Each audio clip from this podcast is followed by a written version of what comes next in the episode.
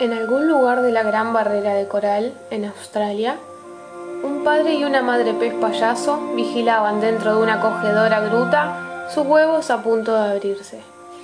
Tenemos que ponerles nombre, dijo Coral a su marido Marlín. A mí me gusta Nemo. Poco después, la pareja recordó cómo se habían conocido. Marlín hizo rabiar a Coral y la persiguió entrando y saliendo de su casa en una anémona.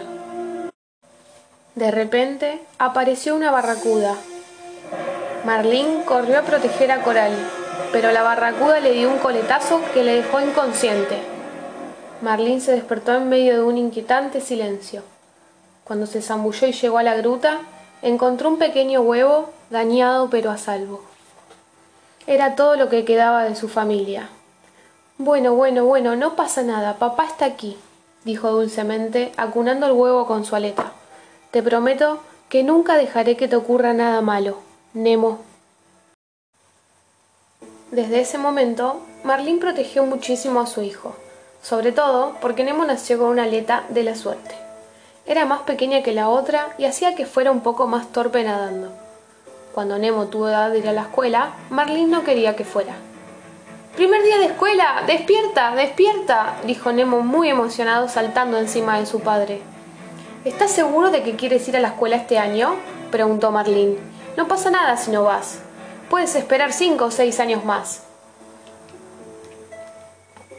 Nemo convenció a su padre de que estaba preparado para ir a la escuela. Se asomaron fuera de la anémona con precaución. ¿Qué no debemos olvidar sobre el océano? dijo Marlín.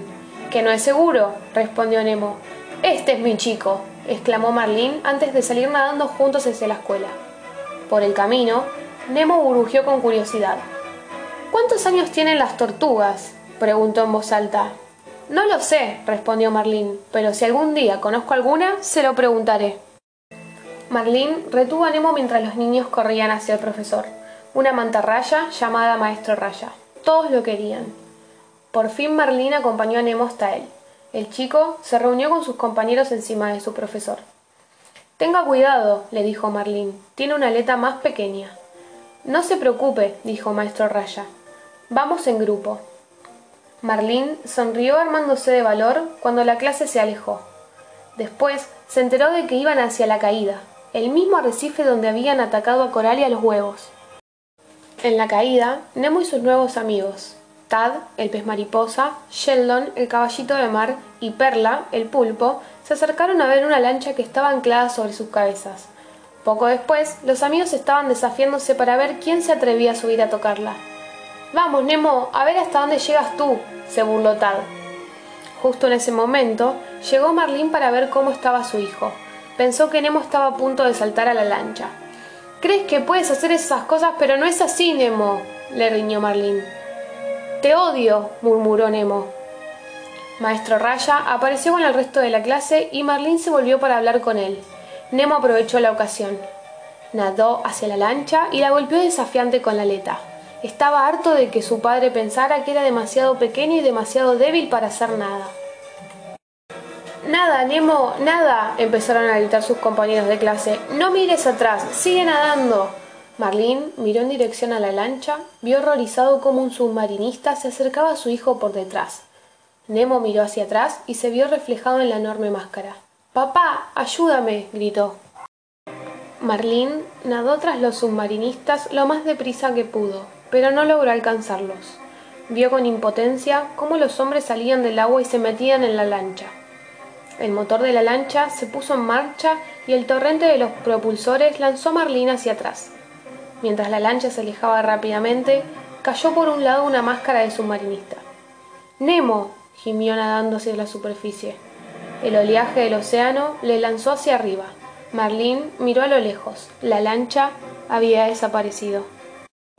Marlín nadó rápidamente hacia un pasadizo submarino muy concurrido y preguntó a todos los peces que encontró. ¿Alguien ha visto una lancha? Se han llevado a mi hijo. Ayúdenme, por favor. gritó Marlín. Cuidado. gritó un pez que entraba en ese momento. Chocaron y Marlín se golpeó contra una roca. El pez, una majestuosa tan azul llamada Dory, nadó hacia él para ver si estaba herido. Luego le dijo que había visto una lancha. Y no hace mucho rato. añadió. Sígueme.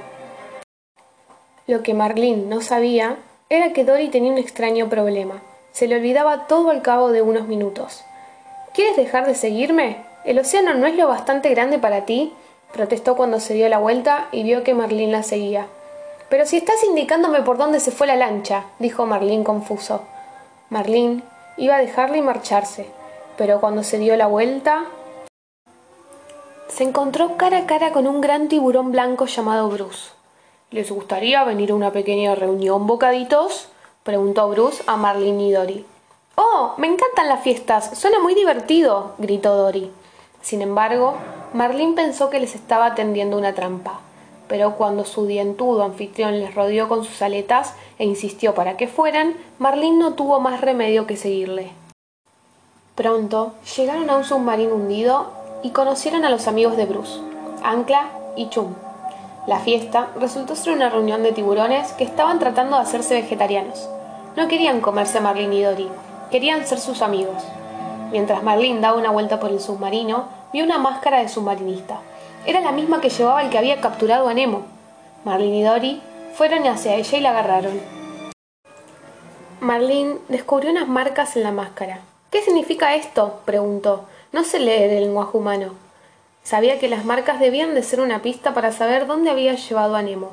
Dory quería saber si los tiburones sabían leerlas, pero Marlene insistió en que se fueran mientras pudieran. Mientras Marlene y Dory luchaban con la máscara, la cinta saltó y golpeó a Dory en la nariz. Apareció un diminuto hilo de sangre que a Bruce le pareció irresistible. Solo un mordisquito, suplicó Bruce mirando a Dory con ojos hambrientos. Ancla y Chum corrieron a detenerle. Durante la persecución que se produjo después, Dory descubrió algo. Ella sabía leer, aunque las letras de la máscara tendrían que esperar, pues primero ella y Marlene debían huir. Consiguieron meter a Bruce en la boca uno de los torpedos del submarino. Desgraciadamente, lo escupió y lo lanzó derecho hacia las minas que había por los alrededores. Las explosiones que hubo a continuación hicieron vibrar todo el océano. Mientras tanto, una mano gigantesca lanzó a Nemo aguas desconocidas. Al nadar, chocó con paredes invisibles. Luego, se encontró frente a frente con una cabeza horrible. Y más raro aún, oyó un susurro a su espalda. Pero no había nadie. Decididamente, no era el océano. Pero, ¿dónde estaba? Lentamente, varios peces extraños salieron de detrás de unas plantas de plástico. Burbujas, Peach, Globo, Deb y Lulu se presentaron Después de tanto tiempo metidos en el acuario de un dentista, estaban emocionados de conocer a Nemo, un pez del mar abierto. Nemo se unió a los demás para observar al dentista. El submarinista que lo había capturado estaba atendiendo a un paciente. Vaya, qué sitio más raro. Después apareció el pelicano Nigel. Era amigo de la pandilla del acuario y pasó a visitarlos. Cuando el dentista, el doctor Sherman, lo espantó, Nigel tiró un marco con la foto de una niña.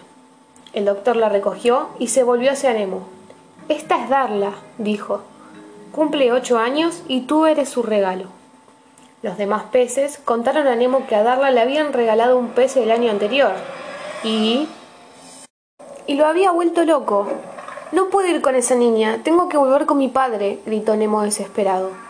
Nemo nadó hacia atrás y el filtro del acuario lo succionó. Que nadie lo toque, dijo una voz cuando los demás peces acudieron a su ayuda. Era Gil, el jefe del acuario. Gil quiso enseñar a Nemo a liberarse. No puedo, tengo una aleta mal. A mí nunca me impidió hacerlo, dijo Gil, dándose la vuelta para enseñar a Nemo su aleta herida. Nemo hizo todo lo que pudo y consiguió liberarse. Desde ese momento, Nemo sintió un vínculo especial con su nuevo amigo. Esa noche, Shakes despertó a Nemo. Llevó al pequeño pez payaso a la cima del falso volcán donde esperaban los demás peces.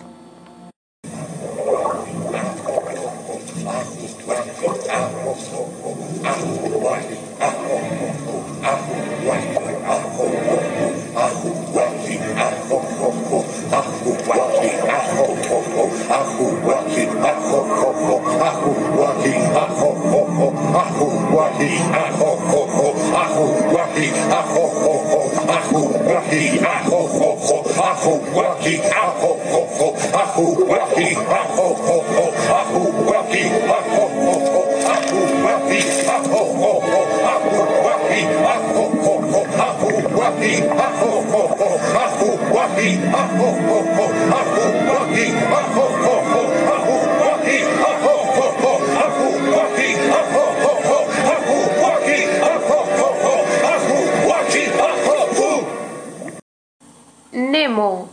Llegado naranja y blanco, dijo Globo. Has sido traído a la cima del monte Kikirisquiaga para que te unas a nosotros en los lazos fraternales del acuario. Nemo puso cara de no comprender. Queremos que seas miembro del club, chico, explicó Pitch. Si consigues atravesar nadando el aro de fuego, añadió en tono amenazador. Aunque sonaba peligroso, el aro de fuego no era más que un muro de burbujas y Nemo lo atravesó fácilmente. Desde este momento, anunció Gil, serás llamado Tiburoncín. ¡Tiburoncín! Bienvenido, hermano Tiburoncín. ¡Tiburoncín! Suficiente con el tiburoncín. ¡Tiburoncín! Después de eso, Gil les explicó su plan para que todos escaparan del acuario.